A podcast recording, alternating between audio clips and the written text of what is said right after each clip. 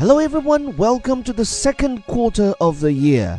每天一句话，学英语看天下。二零一八的第二个四分之一，各位走起！重要广告开头先讲，我们鼓励各位不仅每天听我讲，也开口润润嗓。只要你每天念一句英语标题加导语，再顺便帮我们转发做做分享。不仅你能养成一个学英语看世界的好习惯，我们在感激涕零之下，也会把实体礼物送你家。如果你是新关注我们的小伙伴，或者错过了之前的打卡活动，那今天就是新一轮晨读打卡第一天，赶紧和几千人一起保持清醒的头脑，磨一磨流利的嘴巴。那这项绝对免费的活动，请关注我们文末的报名。广告时间结束，进入今天正题。昨天是指一年一度的愚人佳节。恰好赶上一条关于咖啡的新闻在朋友圈刷屏，大概的情况可能很多朋友都已经了解到，是一家澳洲的营销号首先爆出，说是连《华尔街日报》都报了星巴克咖啡致癌，并且说咖啡致癌这件事是一个被星巴克这样的公司隐含了八年的秘密，就是明知有致癌物，但是隐而不发。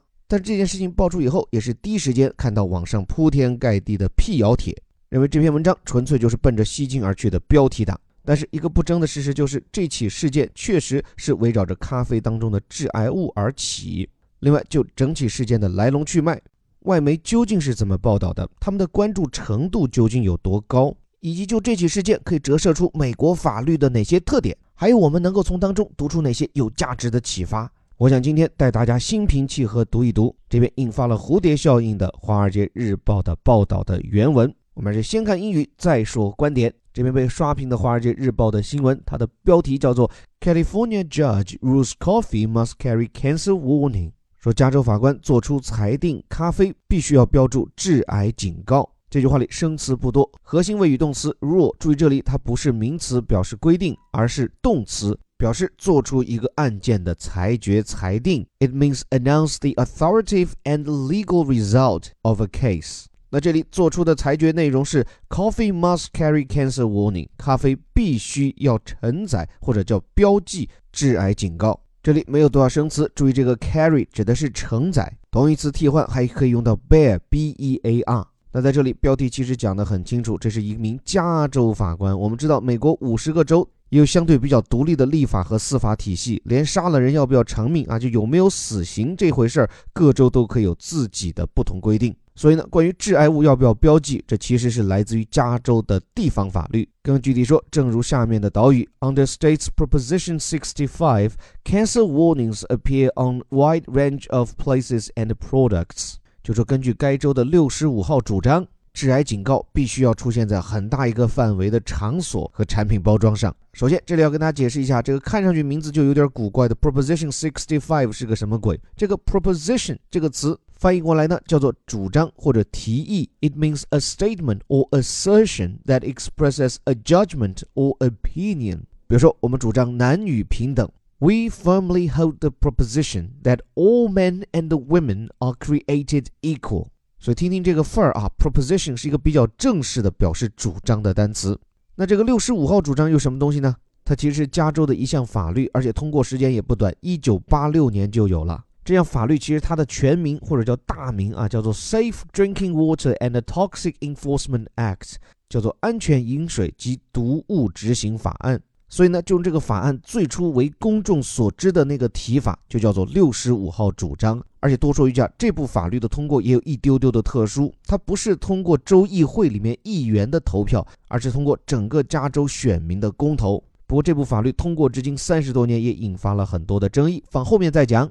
就说，根据这部人称“六十五号主张”的加州法律，致癌警告必须要出现在 appear on a certain place。这里说是 wide range of blah blah blah，那是一系列的，所以 wide range 或者是 a wide range of blah blah blah means a lot of means a variety of，指的是大量的类型广泛的。那么这起把星巴克都推向风口浪尖的案件究竟怎么回事？我也为各位选取了这篇文章的第一段啊，叫做 “Coffee in the state of California must carry a cancer warning”。这话承接的是标题里的说法，就是加州的咖啡必须要注明致癌警告。A judge here ruled 是此间，也就指的是加州这里的一名法官，他所裁决的。In a blow to Starbucks and other retailers, which had argued that a state law meant to protect consumers shouldn't apply to them. 之前说的是事件本身，这后半句讲的是它的后续影响。就它对于星巴克和其他的咖啡零售商来讲，绝对是一个打击，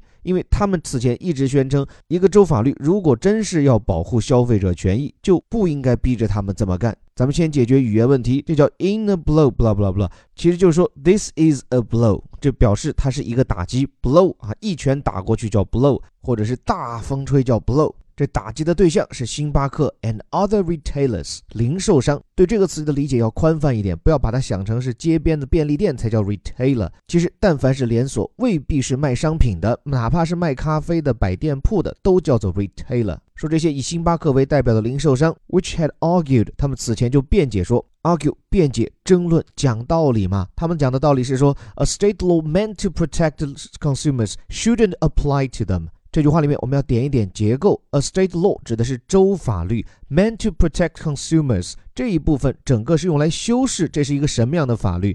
It means a state law which was meant to protect consumers 是一个旨在保护消费者的州法律。A is meant to do something means A is intended to do something，表示 A 它旨在或者意图是要做某件事情的。保护消费者的法律就不应该 apply to them。Apply 这个词我们熟悉它两个意思，一个是申请，申请学校 apply to a university 或者 apply for a university，第二一个就是表示使用 use。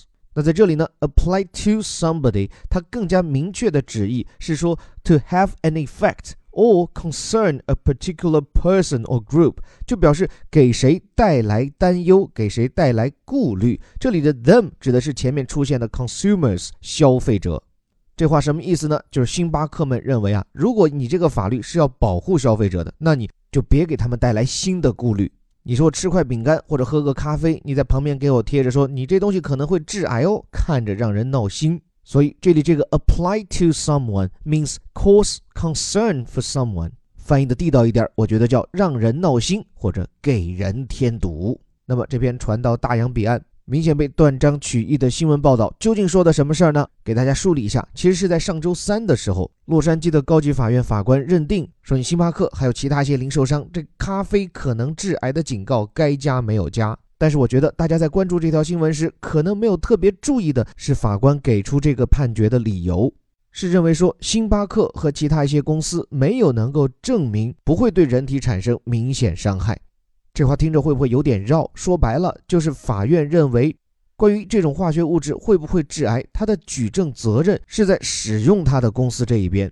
这其实涉及到一个法律常识问题。打官司的时候有一个基本原则，叫做谁主张谁举证，对吧？不管是刑事案件啊，你说我杀了人，那你拿出证据来说为什么我杀了他。还有呢，就民事案件里，你说我欠了你两百块钱没还，那你拿证据啊，有没有当时的字据啊？有没有银行还款记录啊？但是这个六十五号主张，它其中一个重要的主张就是，并非由消费者来提告举证说啊这些化学品可能会对我们的健康造成影响，而是由商家来负责举证，来自证清白，说我使用这种化学品，它不会造成致癌风险。所以我觉得这其实是这起案件背后值得我们关注的一点。这个规定的出台背景，就是在八十年代开始啊，美国加州公众对于癌症的关切越来越强。但是消费者一没钱，二也不是业内专家，这些食品化工的东西他也不懂呀，所以在跟商家 PK 的时候就处于不利位置，所以把举证责任对调，让商家自证清白，这就增加了商家的举证责任，这其实是有助于扭转消费者的不利地位。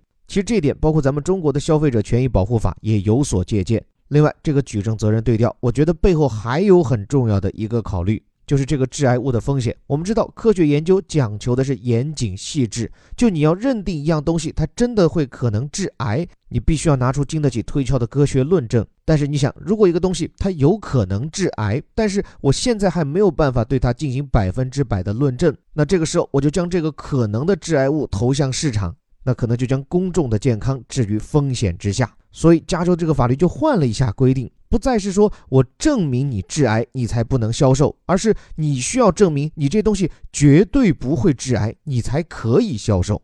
琢磨下这个有点绕的字眼哈，就是一个商品，哪怕它有可能致癌，但是我说不准，你也不能拿出来卖。所以，这是这次引发风波的星巴克致癌门背后，这个加州法律对消费者健康问题的考虑。但是，这毕竟只是硬币的一面。之所以这次这个决定，美国媒体也高度关注，就因为这次涉及到这个可能的致癌物啊，叫做丙烯酰胺，就是经过高温烹煮，包括油炸、烘焙，在这过后都会产生这种致癌物，在这过后都会产生这种有毒化学物。但是它是否会对人类致癌呢？根据我看到的《华盛顿邮报》的报道，之前在老鼠身上做实验，确实验证致癌，但是到目前为止还没有任何科学证据表明这个丙烯酰胺和人类患癌之间的联系。另外还有一点就是，任何一种食品，比如说咖啡，里面一定含有多种物质、多种化学成分。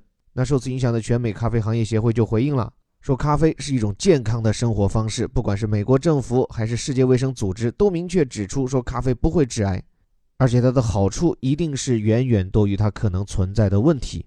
再有就是，凡是有一个量的概念，或者说我们更应该关注的是浓度，像这个丙烯酰胺。它在不同的咖啡产品当中浓度是很不一样的。这么说吧，含量最高的是咖啡提取物啊，就是我们经常讲的速溶咖啡那个粉末，每千克当中能够达到一千一百微克。什么概念呢？就是比一般肉类当中的丙烯酰胺的含量要高五百倍。听起来很吓人，但是你别忘了，喝咖啡有谁是直接拿着咖啡粉往嘴里窜的吗？你得冲泡呀。那经过稀释以后的咖啡。丙烯胺的浓度每千克就降到了十三微克，这就是说比刚刚我们讲到的肉类还要低。所以喝进嘴的咖啡，丙烯酰胺的含量是非常低的。反倒是很多好吃嘴、成天不离手的薯片，以及很多人喜欢在烧烤摊上吃的土豆，它的丙烯酰胺含量是接近于前面所讲的咖啡提取物。不过也不要把土豆一棍子打死哦。那如果说这个土豆它是煮出来的，那它的丙烯酰胺含量同样很低。所以说到底，原则就一个：凡是减少煎炒烹炸烘焙，致癌和疑似致癌物质含量就不会高。最后讲完了这期疑似健康之路，回到这篇新闻，荡开一笔，简单说说自己的感受。遗憾的一点是，为什么一出现像星巴克致癌这样的标题党，这么多人来不及做简单的求证，就忙于发朋友圈？这背后是不是有我们的懒？而且比起身体上的懒，这种思维上的惰性、跟风和盲从。更让人感到担心。但是好的一面是，这次致癌门刚刚发出，就有大量的澄清帖又在网上刷屏。这既反映了群众智慧的提高，不再那么轻信和盲从，也充分体现了互联网的自净能力。不是自己杀了自己啊，而是干净的那个净。很多时候，谣言并不需要打压，在一个开放和自由的环境里，让多种声音都能够自由的发声，既能让有道理的声音自然而然地占领高地。也可以让人们在多种声音中学会倾听不同的观点，也在比较和反思当中学会理性、尊重科学。有些道理亘古不变，没有德先生哪来赛先生？没有民主的氛围，哪有科学的精神？这里是带你读懂世界顶级报刊头版头条的虎哥微头条。最后鼓励新老小伙伴一起，不仅每天听，也能动动嘴。最后再提醒大家关注我们的晨读打卡报名。已经在参加我们现有晨读打卡活动的小伙伴，就不用重复报名了。Keep calm and carry on，大家淡定的继续打卡。我们还是那句口号：每天一句话，学英语看天下。我是林伯虎，我们明天见。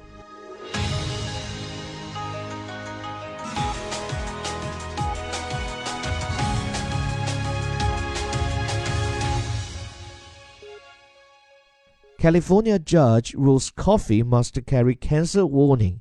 Under state's Proposition 65, cancer warnings appear on wide range of places and products.